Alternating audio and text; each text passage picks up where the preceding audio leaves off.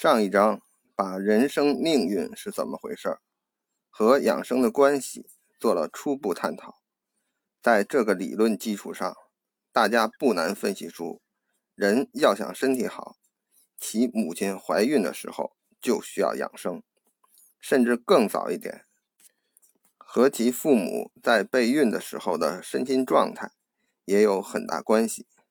这个课题，近代西方医学界。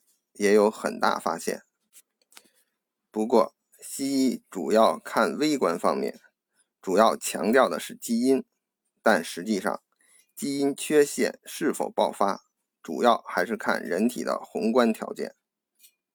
简单的从道家角度说，就是两方面，一个是人是秉承天地之气和父母之气所生，所以生下来身体好与不好。就要看元气继承的足还是不足，纯还是不纯。另一个是人类情绪影响一半的身体健康，而母子连心，所以父母在备孕和怀孕期间的道德情志是否高尚，是另一个因素。因此，备孕和怀孕期间养生的一些注意事项就不难推导出来。首先，备孕和怀孕期间，父母都要保养元气。首先要睡好，生活作息规律；其次要吃好，一日三餐既要有营养，也要按时按量，不能吃得过多，消化吸收困难也会耗损大量元气。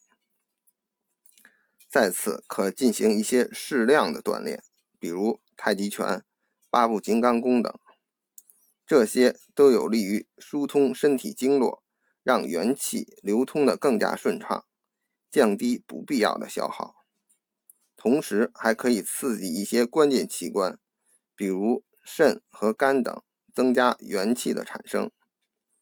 但不建议进行大的运动量的锻炼。这些虽然有些能增加一些后天元气的摄入，但实际上孩子的质量。主要靠的是先天元气，巨量运动反而会消耗先天元气，不但减少了自己的寿命，另外使能传给下一代的变得更少。这点可以观察职业运动员的寿命。这里要强调的一个道家基本原理，就是后天元气的增加可以使你更强壮，但并不会延长寿命。延长寿命。主要靠的是先天元气。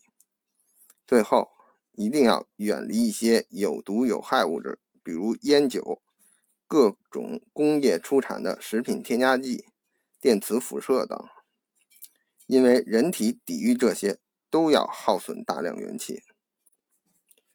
其次，母亲怀孕期间饮食起居等要延续备孕期间注意事项，而且要更加稳妥。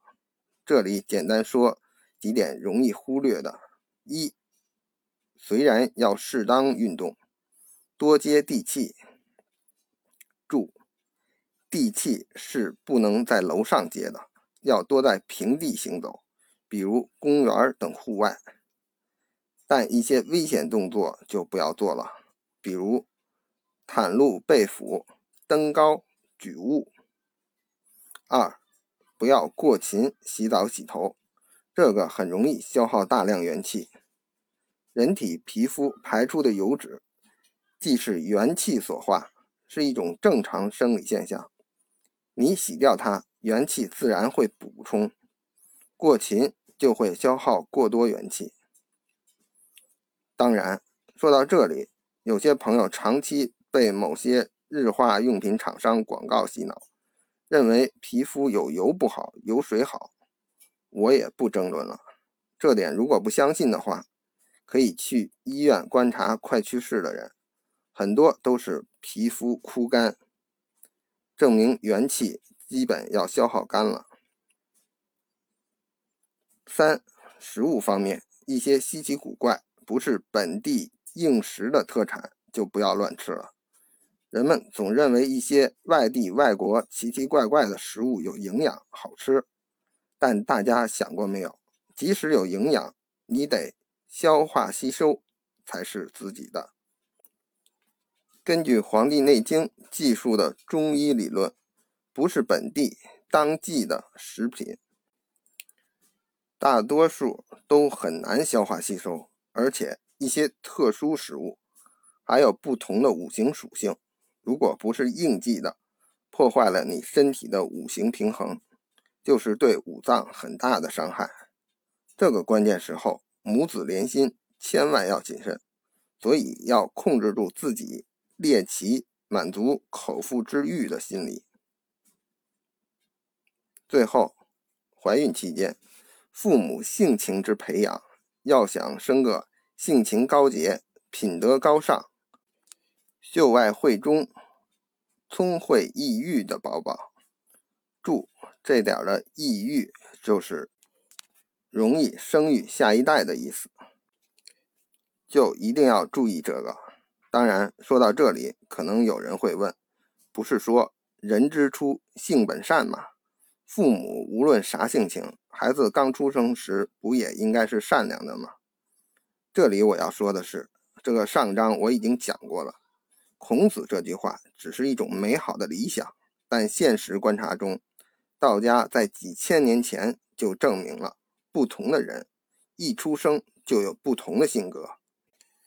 有人性本善，有人性本恶，还有性格豪爽的，也有胆小怕事的。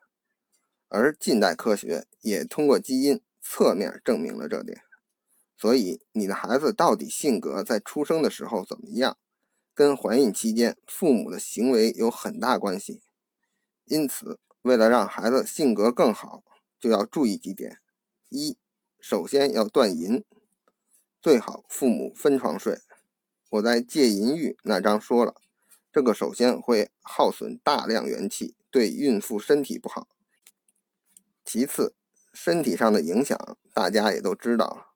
最后，母子连心，母亲老想这些，会传给胎儿，造成好色的性格。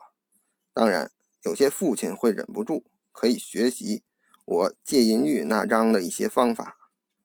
为了孩子一辈子忍十个月，会给自己这个家庭带来更美好的明天。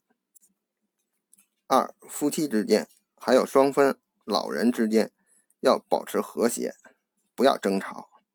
怒则伤肝，如果孕妇的肝伤到了，也就相当于宝宝的肝伤到了。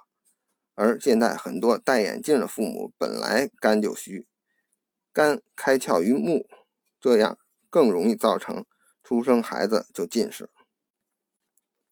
三，怀孕的母亲要自觉，不要看一些动情的电影、电视，玩一些激烈的游戏。